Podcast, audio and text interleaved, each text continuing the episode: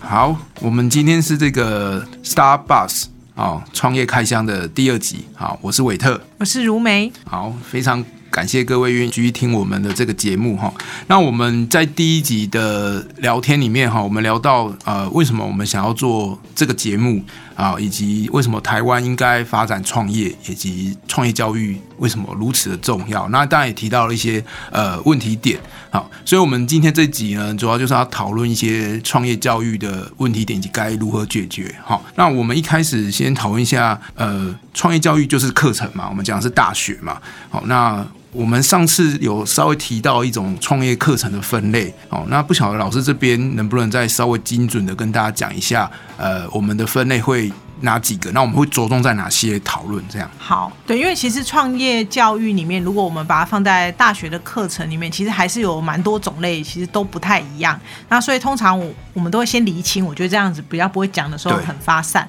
那呃，我是从文献上看到的啊，它分了四类，我觉得蛮好的哈。第一类它其实呃叫 about，就是谈怎么认识创业，所以他在讲认识创业这件事，他可能是透过演讲啊、概论啊，然后比较是创意激发，可能都。都有这类型的课程，那所以它只是让你认识它。好，那第二类可能台湾也蛮多，目前呃主流在上的课程其实是 for，它是叫呃培养创业之能，也就是说你上这课是为了创业。所以呢，你可能会去学商管的一些基础概念，比如说财财财务啊、行销啊，然后怎么去策略啊。那这类的课程其实也蛮多的。进来比较更推广的是第三种是 in，就是你要呃投入创业。也就是说，我们知道创业这件事情，它本身不太透过呃听讲就来学会，反而需要去实做它。那所以这类的课程，你除了有前期基础之外，你可能要真的进到一个市场、一个田野，然后里面。实际去尝试开发东西，然后 prototype，然后验证，所以呃，这类型的课这几年也蛮大幅的增加。就是教育部在推广的时候，也鼓励老师们开设这类型的课程。那最后一类，其实在台湾我们的调查里比较少。那因为它比较广泛，它其实叫 through，through 就是呃以创业为学习途径，也就是说它的本质目标不是创业，它只是说让你在透过做创业，很多像可能呃实际去销售啊或者什么的。时候呢，你可能去学习到一种创业精神、社会的创业氛围，所以它不是只有在大学里面学专业技能，它可能是从小就可以培养。像呃有一些什么以色列啊，或有一些国家，他们其实都有很多这样子的类型。所以我们目前呢，可能比较聚焦会在谈后面两种来去看，说实际上真的要推广创业，可能蛮需要这两类的课程。对，所以刚刚听到老师的这样分类哈，那我们主要谈到后面，我们就要第三跟第四好了哈。嗯，那这两。类听起来就是比较要很实践去做，对。那我相信这也是呃这个课程的难度之一啊。好，那我这边就很想要聊天，跟老师聊聊看，就是说，呃，这样这一类的课程啊，在台湾或在美国或在国外有没有看到哪一些课程觉得还不错的，可以让学生真的投入创业，或者是你觉得不可能是为什么？也不会不可能，只是说他的其实现在开比较多这样的课，大部分都是说他会搭配一个主题。啊，比如说现在谈永续，或者谈一些呃在地方创生，或者搭配一些生医啊、科技类的议题。然后，所以以往可能都比较多是说啊，我们提个计划书，比赛就结束。对。可是呢，现在要行动、要实践的话，它其实可能会需要你做更多的调查跟呃开发东西，然后实际去测试。那一般来说，我觉得它困难点在于一个老师开课，他不太容易做到这件事情，所以他没有全部的知识。比如说产业，那老师要很熟，然后呢，他还要带那么多学生，然后。学生呢，每一组实际去田野，可能又会遇到很多的问题，比如说外面的商家啊、顾客啊，然后还要场域，所以需要很多的资源。那所以后期可能就会需要蛮多的夜师啊，或者产业专家进来。所以实际上在推广的时候，对授课老师跟学生的负担都是重。那他相对来说需要比较完整的课程设计跟配套。对我，我觉得就是现在，嗯，教育部呢会希望我们大学教育要创新吧。其实大家都需要创新啊。那我自己看，尤其是你你学生一定要叫好又叫座，那堂课才会棒。可是我现在看，我最近看一些节目啊，收视率蛮高的，比如叫什么“来吧营业中”，哦，就是不管是大陆、美国是台湾都有类似类似这种实境节目。那我就一直在想说，那第三、第四类的创意教育是要学生真的去做。那刚才老师又提到一个主题，那这些主题，我觉得像刚才老师讲什么永续或地方创生，有时候会觉得学生都有兴趣嘛。哦，你看他们那些节目，有的时候就找一个很废弃的餐厅，或找一个废弃的民宿，还是什么，是不是有可能就有这样的机会，然后学生就真的去做，这样会好吗？你觉得，或是遇到什么问题吗？对，所以其实我之前跟韦特有聊过，就我我们之前在开课的时候讨论过各种方案，比如说我们曾经想过嗯说，哎、如果今天学生只是实际上要做一些小东西，那可能很快可以入手，什么夜市啊、市集啊，对我觉得对对哎可以配合嘛，可以去摆嘛。但也有学生说啊，我其实想要更更自由一点，能不能让我自己做我想做的？那但是他们的那个发散度，可能光是提案半学期就过了，就还没有确定这样。对，所以确确实就是说方向上有蛮多种老师，他可能在操作上，他为了要方便，他会绑定一个组，但是学生可能休课的情况下，他就不一定适合。那呃，也有就是学生自己提，但是就缺乏相关的配套。所以，所以这边有两种，一种就是有主题式的，然后一种是比较自由的。对，那应该都可以同时有吧？其实是可以，因为因为我觉得不过我看到比较多的都会是主题式，因为嗯对，因为他们可能这样觉得课程的设计会比较清楚，这是否老师在规划的时候，对。但我自己的课都让学生自己提，就是我觉得他有兴趣再来做啊，所以就变成搞得我很累，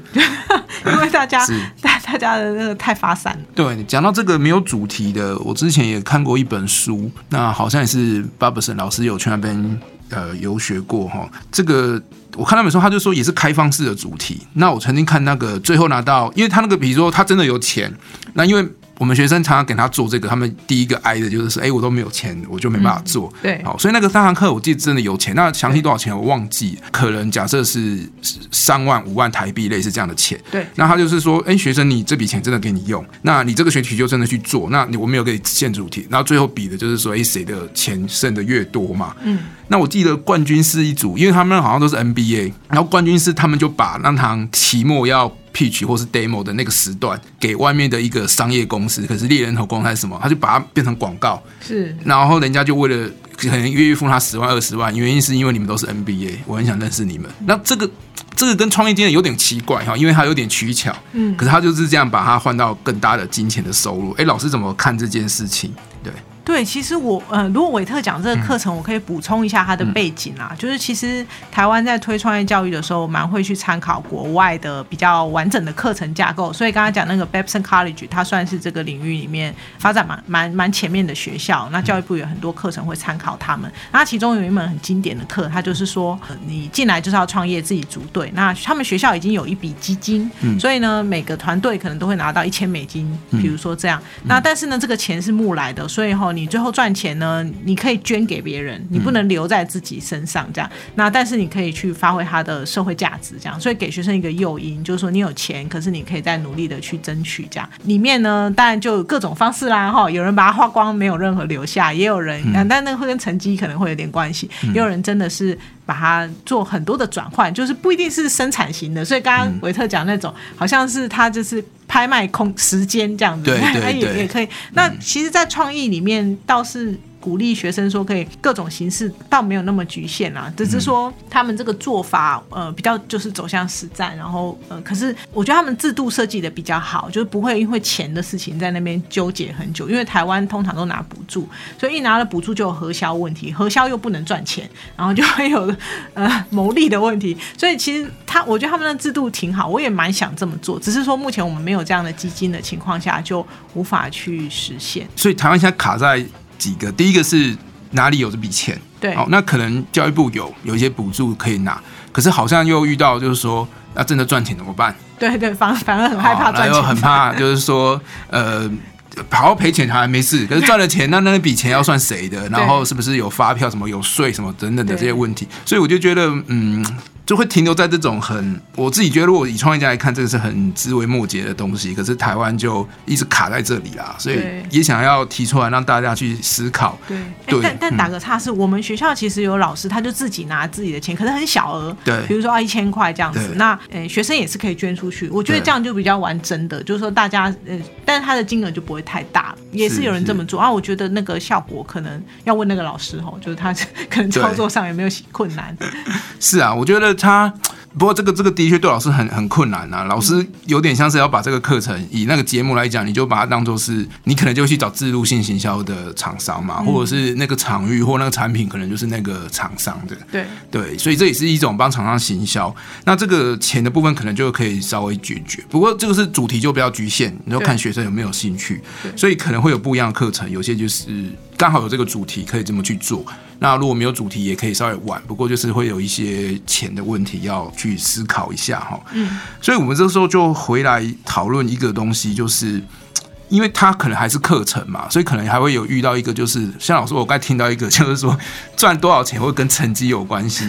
对，那这个真的会这样吗？就是赚得多就成绩比较高吗？会这样打吗？呃，应该他们会有一个配分比啦。我当然不全然是靠成，就是靠赚钱来算成绩，可能他会看团队合作啊，然后看他执行率啊等等的，所以不会全然是那个啦。只是说可能他有涵盖在里面，或许是有。那但是台湾的情况，我觉得应该也是多元评分，倒是还好。对啊，因为这个跟我们那个创业教育课程有提到一个效果跟因果嘛，因果可能就是传统的教育，就是放了什么样的东西，然后最后反正就考试嘛，谁考得高分数就高，那你你有念书，你有认真，就自然而然高嘛。可是我觉得创业它不一定就真的是看这个钱的高低，甚至有时候他在报告过程里面，你会发现，呃，原来他可能把钱都赔光，可是他的收获很多，还是怎么样，搞不好因此也可以高分，是吧？没错，对我觉得韦特讲这个。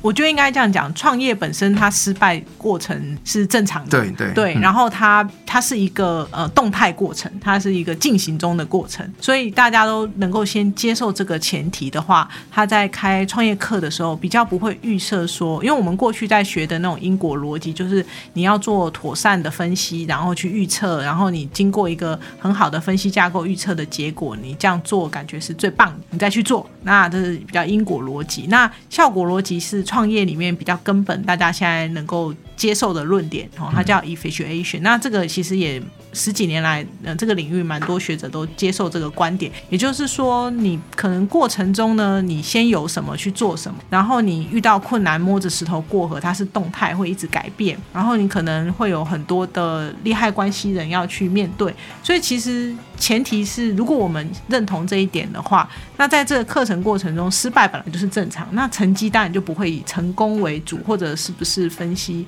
最棒为主，而是你做的过程中到底得到什么样的学习，可能是更重要。那但是这件事其实回来还是有吊诡的问题，就是呃，所有的计划补助，所有的哦对评量，他又不看这个，因为很难量化，他就是是啊，我看你结果有没有。做出来啊，作为结论，或者说我看你那个几间公司作为评比，那它自然会导致一些呃目标大家不一致的状况。是对对，就是看韦特对啊，我我就突然想到，我们之前有合作一堂课，那堂那那一组学生我到现在还记得，他们其实蛮优秀，就两个女生，她想要做鸡肉沙拉那一类的嘛。嗯那其实我们都很鼓励她一定要去，因为这个可以真的就去做出来看看，而且成本也不高嘛。可是好像最后就一直没有做出来，我们也一直没吃到。对对，那我我自己当然是觉得很可惜啦，因为其实并不困难。可是其实我也很想更想听到是说，对，那你中间最后没做出来是什么？就是看他有没有那种尝试下去做，因为或许是你尝试了。那你可能真的遇到很多问题困难，那你有把这些问题给提出来，我们才有办法解决，或者才知道说之后怎么做会比较好。很怕就是学生就是停留在呃只是提案，但他们提案也提得很漂亮，可是就不去做。那像这组他最后没有出来，老师会因此就给他低分或给他评价低嘛？应该说，我觉得台湾的教育的模式比较像是说，你要就是认真准备，然后都好了，你才能去做，以免你可能有一群很好的学生，对他是觉得我我要很负责任，所以我要把事情都做到最好，啊我才能行动。是那但是因为这样，他就卡了非常久，对然后他其实一直都走不下去。这样，他因为他会自己把所有的路都先删掉，说啊这个不行，那个不行，啊这个不好，这样。对对，那反而我们有时候会觉得说，你的创意想法，你透过实践去修正，可能是比较符合创业里面想要鼓励的。所以对他们来说，他们就会一直在那个点上自己卡住。那我我反而会觉得，对我来说，评量他们不是你有没有做出来，而是你有没有尝试过这个过程，反而是比较重要的。所以，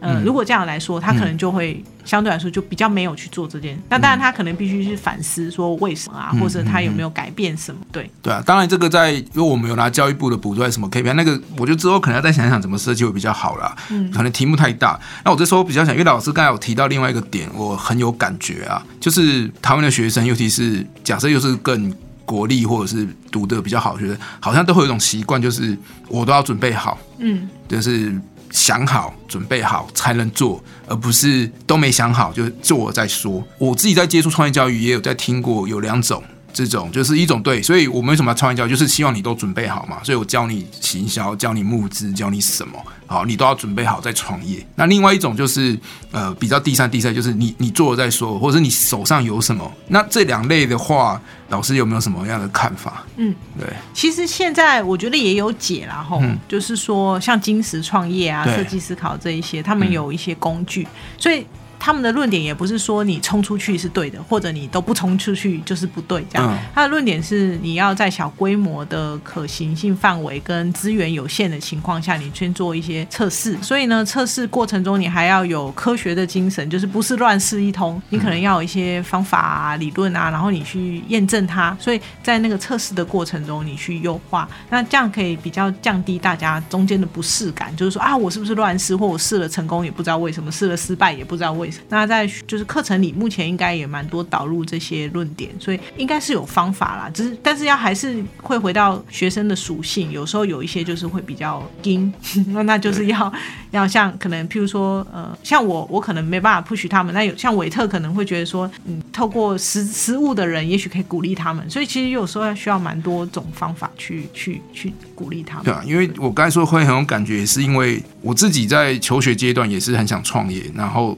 也是提了很多计划，可是最后都没有。那我觉得我的问题也是那样，就是好像都要准备好，呃，尤其是我们学气管的，好像都会分析，分析到之后好像都觉得好像不可行，就不敢做。那我自己现在这边想，我我可能就分成两大个哈，因为假设呃，比如说我们创业家还是要负责嘛，你当然也不能跟他讲说，反正你有什么就做什么，好像都不用教，反正你你做了就会知道。嗯，那我觉得这是比较第三跟第四类的精神啊。对，那如果是第一类跟第二类课程的精神，会不会比较是因为你要创业，你要学东西，所以我们有教你创业的记忆好课程，所以可以让学生知道有这分这两类。可是如果今天你要修第三类、第四类的课程，可能就要打破以往的思维，就是你不能真的都是都要有再去创业，而是手上有什么再去创业。对对对，所以这两类的课程里面，呃，其实我我更在意的，倒不是说他做出什么来，而是他过程中怎么做，然后有没有呃反思优化。那但这个东西就变成老师在课程设计里，他其实很忙哈，因为他又要盯着他做，又要盯着他有没有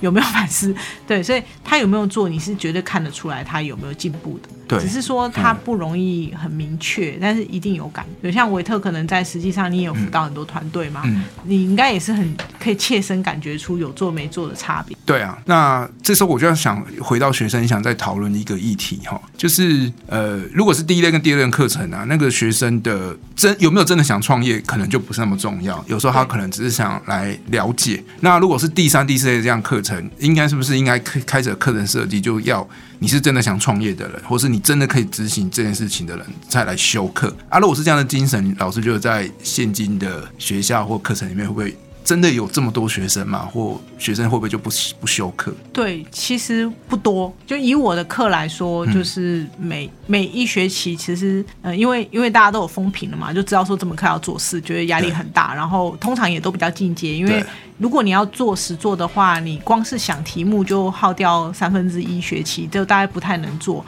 所以通常他是有一些想法才来的，那自然会量比较少。那他就是有衔课程衔接的问题啦。所以我自的经验是不多。那当然有一些老师他可能会比较妥善的去宣传或者鼓励，那也许还是有，但我觉得那个负担其其实不太适合太大量。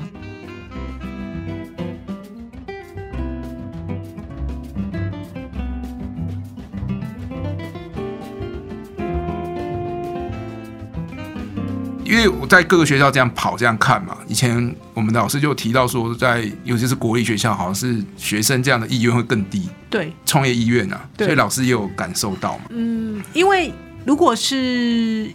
就是至少国立的同学，他们毕业的出路选择多，或者也许工学院好了啦，然后就呃确实都是蛮好，有就业机会或出国升学。那创业里面，就算有那个创业精神，我觉得他旁边的人大概会先告诉他不太适合这样。是，对，那但是呃，如果姑且不论，就是他只是去大学期间来学习创业，我我就觉得没差都可以。其实也有这样的同学有兴趣的，那但是真的会毕业之后持续走的，那真的是比较少数。但这个也没关系，就是本来就是会透过一个筛选的过程，慢慢减少这样的人数。就如果今天要开堂课啊，真的就是要实做的，然后有主题的，老师觉得有有可能会收到几个学生是真的可以做的。理想理想状况下，其实我们用学校，先用学校来看的话，对哈，就是呃，每一年大概也都会有个十组团队吧，就是是真的全校性，他们想要来做这件事是自发的，没有透过任何额外课程的来说。当然，我我看中山大概可能比较稳定的数字是这个，就是然后每桌三到五个，对，那但他们是分散在各各学年、各各学各学期、各学院啦。嗯对嗯，那以课程来说，我觉得那又会卡很多事啊，时间啊、学分啊、什么人数啊，嗯所以大概我觉得也不会超过二十位吧，一个班这样。就是如果以实做课来说，对啊，如果是有这些团队的话，他假如他们本来就有一些想法嘛，那这个就不是主题式的课程，那个就是那个比较弹性，就是你真的可以实做。那是不是也可以一种课程设计去把这些团队啊、呃招进来？对啊、然后反正你就是每个礼拜呃报告进度，或者是你提出你的问题，然后我觉得假设有五组团队，那其他四组大家可以一起听嘛，然后甚至可以一起提供解方，嗯，对，所以把它包进成一种课程，我觉得可能也是一种尝试。对，其实我蛮想做这件事，一直有在做，但就是说把课程跟校园的创业辅导机制做连接，而不是课程归课程。对那这样子的话，就会有一些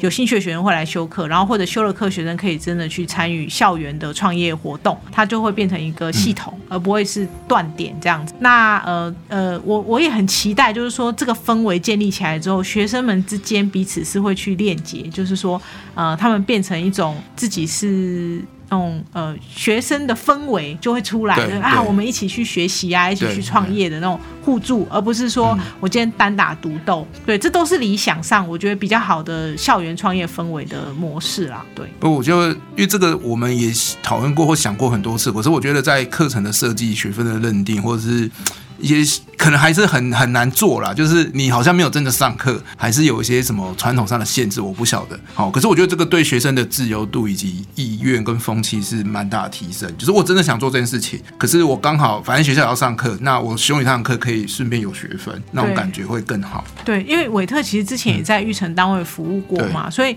我也好奇说，你觉得在育成这种辅导单位在推动的时候，有没有什么也可以配合或配套的？其实我觉得是两边是很好的一个结合呀，因为育成单位会收到很多这种团队，嗯。啊、因为哎这些团队真的突然就会来找你，他就说他想创业，可是找不到人帮忙，对。对，可是我们也想帮他，可是我们没有一个强制性，那个强制性不是说他要对我负责那种，是希望可以这样，因为我们这样可以每个礼拜、每个月招一些进度，可是我没有那种强制性，尽管有招团队，他也。不觉得一定要来，可是如果你结合了学分，那的确学生就会有那种责任感了啊，因为他也还是学生嘛。可是这也是问题卡在是说，育成单位他通常嘖没有开课的权利，嗯嗯，那当然有些学校有啦，哦，不过这是前面也有提，上次有提到，就是说，哎，开课机制的问题。对，所以我觉得长远来看，它它应该是可以合作或结合的比较好。那大家现在卡，我相信卡了很多东西，比如说开课单位是谁，然后呃，是不是可以被认定学分什么的，这个都要再讨论啊。对对，没错。对，那后来这边提到创业辅导啊，我觉得创业辅导也算是创业教育延伸蛮重要的一环嘛。没错尤其是刚才提到一个时间点，就是呃一个学期很难就知道些什么东西，是可能要一个长时间的过程哦，所以这个辅导的机制就也蛮重要。那老师这几年也有尝试去做一些创业辅导，有没有一些想法、感想、心得跟跟大家说？嗯，辅导这件事情，我自己的定位是主体还是学生要创业，那所以呢，我不可能喧宾夺主去告诉他说你怎么做一定是最好，所以通常我自己会把自己放的比较后面，就是说由他来主导跟提案，跟他的动机够强的时候，我们再来协助。那不然会很像我拉着他，然后又一跟他说往东好往西好，其实并没有真的培育到他可能想创业的那个方面。所以通常我的立场会先是这样，然后第二个是我也不觉得我一个人的辅导能够给他最好或最多的知识跟资源，因为创业需要学的东西太多了，一个老师能够提供的资源协助或知识吧领域是有限的，所以我会把自己定位成说，诶，长期的陪伴是蛮重要的。我反而觉得这个部分是比较缺乏，他们他们可能很容易去外面找到夜师或者育成中心，都可以给他们一次性、两次性的夜师辅导，那个是领域知识的培养，我觉得挺好的，让他们有机会走去外面。可是他常常遇到一些小问题，他也不知道问谁，或者团队吵架好了，他也不知道怎么办。这个时候，其实我觉得，哎，我就可以扮演一个角色，去，因为他们有时候回来会跟我说，啊，老师，我觉得那个辅导的人不知道我们的情况，给了一些很奇怪的建议。那因为确实是因为就是一次性，你没有办法很理解他们。但一个老师跟着他们久之后，我会知道他们的个性，会知道他们的问题，可以很清楚的点出他们的状况。那我觉得这样的辅导是不错的。可是对老师来说，其实完全是额外的事情，因为他没有学分，哦，他也不是任何专题指导，他是额外的哦，所以。要很看缘分，我自己后来就把它放为说，你很有想创业啊，我也真的帮得上你，我们再来做辅导这件事。不然如果只是以比赛为导向，一次性的这种短期的，觉得效益没有很大。对，但是他就吃老师的那个，就是服务之心，愿不愿意做这样。所以我我在各个学校跑啊，我每次遇到那种在从事创业教育跟创业辅导，其实你你做创业教育，其实就会做辅导。对，因为。不太可能在课程上面服服务学生，好，那我都觉得这些老师是天使，就是真的很消耗自己的热情跟时间跟精力。我也看到有很多老师真的是乐在其中，那真的必须很乐在其中的人才有可能去做这件事情。那刚才听老师的辅导的的过程，我大概有一个想法，就是对，没错，就是我们以前在创业或在接触夜市的过程里面，的确就是因为各行各业的你都会遇到嘛。对。那可是而且每你跟每个人可能也就是那么一两个。小时的接触，那他也不是很长期的认识你，那他可能也是就他的领域或就他的知识去跟你讲。的确有时候会蛮无所适从，就是每个人都不一样。对，所以我后来对好像听起来是不是可能要有一个主导师或主陪你跑的教练之类的？嗯，然后在这过程，可是这个主教练又不可能每一个都帮你教的好好的或帮的好好的哦。所以一定会有安排不同的夜师，哦，可是还是，不过我觉得这个角色学校老师就蛮重要，因为他有的时候不一定是专业上的的写作，刚才有讲的有点像是心灵上的，嗯，这这也蛮重要。有时候他们就光是团队吵架或者一时遇到一些困难，好像低潮，那嗯，其实这个时候。我就觉得角色蛮重要，嗯，陪他聊聊天啊，或者是让他情绪好一点。对，对，那当然，对你刚刚说，呃，老师自愿做这件事是天使，所以其实对我们来说，有时候，呃，是互相的，因为他想创业的时候，他那个动机很强，说我觉得也是有助于我去在创业教学或者做创业这条路上，也会蛮有。教学相长啊，所以倒是如果合得来，大家热程度会很够。嗯，所以我后来成立那个我自己成立一个创业呃实验室，叫 S Lab。嗯，那里面就是完全是每周我们自己聚会去做这件事情。那我觉得目前为止撞起来是还行，但就是量不大。就是如果要我要扩大的话，就变成说我们要一个集体导师跟集体的呃同学的互动。理想上我也想扩大，但是实物上就是有呃力量的限制。对，老师有没有可以分享几个你觉得印象很深刻，不一定是最成功啦，就是你觉得印象深刻的这种创业辅导的案例？嗯，我我其实呃，刚刚讲说，在我的实验室里面有一组，他们其实就我就是觉得蛮看好他们的。那但是这个有时候创业还是很看机缘啦，哈。对，就有一组他们是电机硕士班的学生，他们从大学部就开始想创业，然后自己去研发科技的一些应用，就是光投影啊什么这方面的。然后其实他们做的蛮不错。那可我觉得这个事情就是很他们很辛苦，因为他们其实电机电机系的那个课程很重，然后他他们的出路又比较有发展性，所以他要做创业这件事，就完全看他自己的热忱。那我觉得他们热忱度很够，就是要兼顾学业，又要兼顾创业，那就是牺牲所有的睡眠跟休闲娱乐。但是这件事情呢，每次人家都跟我说：“老师，你是不是一直逼他们？他们都没睡觉？”我说：“不是，我每次看到他，我都叫他去睡觉。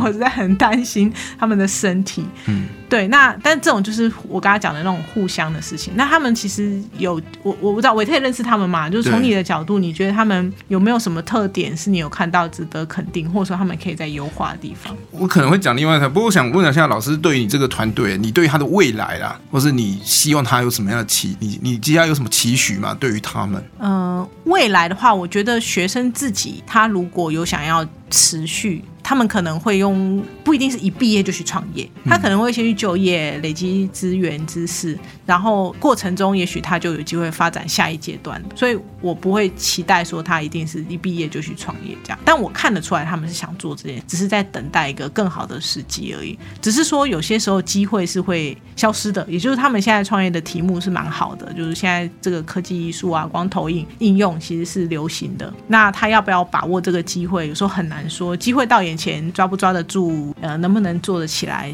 我觉得他们很为难，对，因为在学业跟创业跟就业之间要选择。嗯，对，对啊，我我自己看的看法也是很像，就是我觉得他们，我相信老师有印象，也是因为他们选了一个还不错的，就是真的有技术含量，那也是一个蛮创新、蛮前走的蛮前面的一个产业。那我觉得要马上创业，的确学业啊，或者是人的问题啊，然后或者是团队的问题，我觉得他们都还有蛮多要进步的空间。所以我也是期许，对，不一定马上就要创业，可是我相信他会在这个领域持续的钻研。所以我上礼拜有看到对岸在中国大陆有一个影片，是他们用光投影的技术，然后设计出一款真的可以玩的一个什么游戏网，反正就很有名的一个游戏，然后真的透过光投影玩出来。那因为我曾经看过他们。用光头影做那个二十一点扑克牌，对，那我觉得有点像，只是二十一点有点没那么会吸引大家去玩的感觉，所以我把那个影片丢给他，那他的回应也很好，就是哇，他学到好多，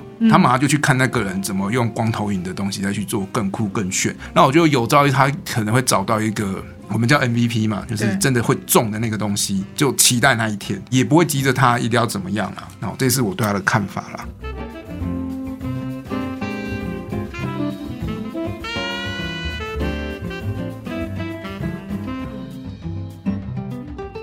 那我嗯，我们最后因为今天主要会跟大家聊的是创业课程以及创业团队啊。我我其实在提到想到一个，我觉得印象还蛮深刻的，就因为我后来有到各个学校去，原本只在中山服务嘛，那当然局限就比较少，看的就也很就这样。可是现在看的越来越多，会觉得硬要讲一个印象深刻，反而提不出来了，因为好多个，其实每个都有他不错的点在。那可是有一个学生，就让我至今一直忘不了。嗯，对他是一个日本人哦，对，那他就一个日本，然后跑那时候跑到我们那个创业中心里面，就是说他想创业。我说你为什么？因为我通常问都不会说，那你想创什么？我通常都问说，那你为什么想创业？然后他给我的答案很特别，好，他就说他大学来台湾念嘛，那现在大四要毕业回日本，他说他一辈子应该都不会再创业啊，因为他说在日本的那个环境里面。他没办法去创业，他们家人也不会支持。他想在利用这个最后半年在台湾的时间啊，能够去做一个创业。好，那我就问他想做什么啊？不过那个那个是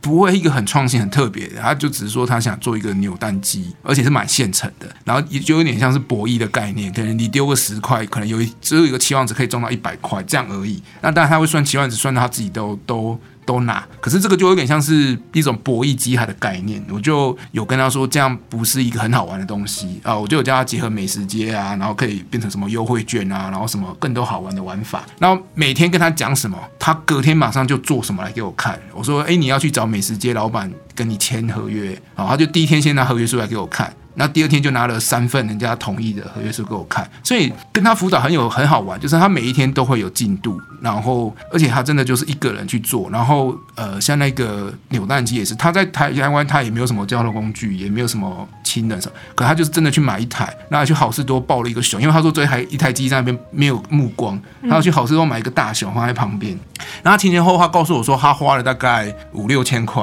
可是他赚了一万多块，对他大概做了一个月，然后他就还还跑来感谢我，还送我一个。礼物这样，我觉得这个印象很深刻，就是有点在帮他圆那个梦。可是我必须说，在这个过程里面，我在学校受到很大很多的问题跟考验。是，比如说很多老师就说：“你们干嘛做这么无聊的事情？”嗯，说这个是一个什么小东西，值得做吗？然后甚至有人告诉我说：“哎，这个可能就会有赌博的行为，或者是你这样在美食街这样做，你有没有得到什么总务处的同意？你有没有得到教务处的同意？什么什么好像得到很多人的同意？”我就觉得哇，这样学生想要圆一个这么小的心愿，然后好像都会遇到很多的困难。对对，其实从韦特刚刚讲那个案例，我也有印象，但我我就觉得说，确实哈，要做创业教育这件事，如果你把它绑成一个课程的话，那它就是课程这样。但是如果他要真的落地去培养很多东西，那就需要很多的配套，就是整个环境里面，如果就让他觉得，哎，一直在阻碍他，然后，所以韦特是很愿意。就是自己额外去协助，那呃，但也是因为他的热忱嘛，所以打动你，然后所以才有机会去促成。所以我自己会觉得，如果我把它拆的很小，就是说以课程导向来说的话，一般的老师大概都蛮有专业，他可以自己课程设计，他只要原始的教学目标跟教学方法是 OK 的。那其实不管他是哪一类，刚刚那四类哪一类，他其实都算是蛮好的课程。我也看过这四类各种老师都做的很不错。但如果说我们把它呃，放大一点来看，就是说，哎，那怎么培养他是创业或是创业家的精神？其实我自己在第一堂课跟我的。课程的学生说：“你们在课程里是没有办法变成创业家的。”我我自己说，如果你想当创业家的话，你如果呃来修课哈，然后呃只听我讲，大概你是没办法变创业家。所以你要去做很多外面的事情，这就像自己好像否否定了自己怎么培养的。但我觉得它应该会是一个系统。所以其实说起来要做到这件事情，一堂课很有限。但是如果这个系统像包括育成啊，或者辅导啊，或者教育部学校里面，然后甚至他的朋友家人。可能都会是这个系列里面的呃重要角色，只是说我们不会把培养创业这件事情当成是一定的成成立公司作为一定的成果，或成功赚钱作为一定的成果，而是过程中我们看到他尝试跟修正，然后学会一些更好的方法实验的这种能力。那我觉得应该会是今天我跟韦特讨论比较呃我们想象中创业教育比较好的方式，对。对，那最后我们是不是有没有想过彼此在给一个正在走在创业教育路上的？这一群人讲一些话还是什么？老师啊，我先讲可以啊，就是不一定是老师啊，像我不是老师，可是我也走这这一块。的，对对对。那我自己的的一个共勉之啊，反正我的想法就是说，我们都在教，不一定真的是创业家，有一种是装创创业精神嘛。那其实创业精神蛮重要，就是说，哎，你要改变，你要创造，你要创新，有热情。那我觉得我们在教这些同事的时候，也要去想想看，我们自己是不是也有。所以，如果是第三、第四类的课程啊，假设我们都是这上面的人，我觉得我们自己也要创业家。你说你把开课当做创业，你会把开课当做创业，你就会知道说，对你每一个学期每一堂课就是会不断的创新，不断的找新的元素，不断的好玩有趣。那当然，创业过程里面会遇到一段困难嘛，所以对你在开课过程里面的确也会遇到一大堆的困难。那就不要跟原本一样，好像就是这样就算了哦。我们都不，我们都跟学员说不要这样就放弃。那我们自己也不要，就是尝试走不同的蜿蜒的路，把它克服还是怎么样哦？就是把创业课程当做创业。对对，因为老师可能不一定真的可以创业。对，没错没错。对，所以以我来说的话，我最想要分享的是，我觉得教创业的老师们如果可以接受。前提是创业，它就是一个这样动态 ing，然后 becoming 不确定的过程。那我们其实不只是要求学生也没错，自己也可以这么呃看待。那呃，其实我觉得就会是比较开放性的，然后比较能够平等的去给学生机会，而不是只有说你这个创业构想不行，这个创业太小，这个东西不会赚钱，那你不要做。因为我觉得这样会蛮扼杀很多创意的可能性。然后在这个过程里面，我自己也就会越来越，我觉得会比较。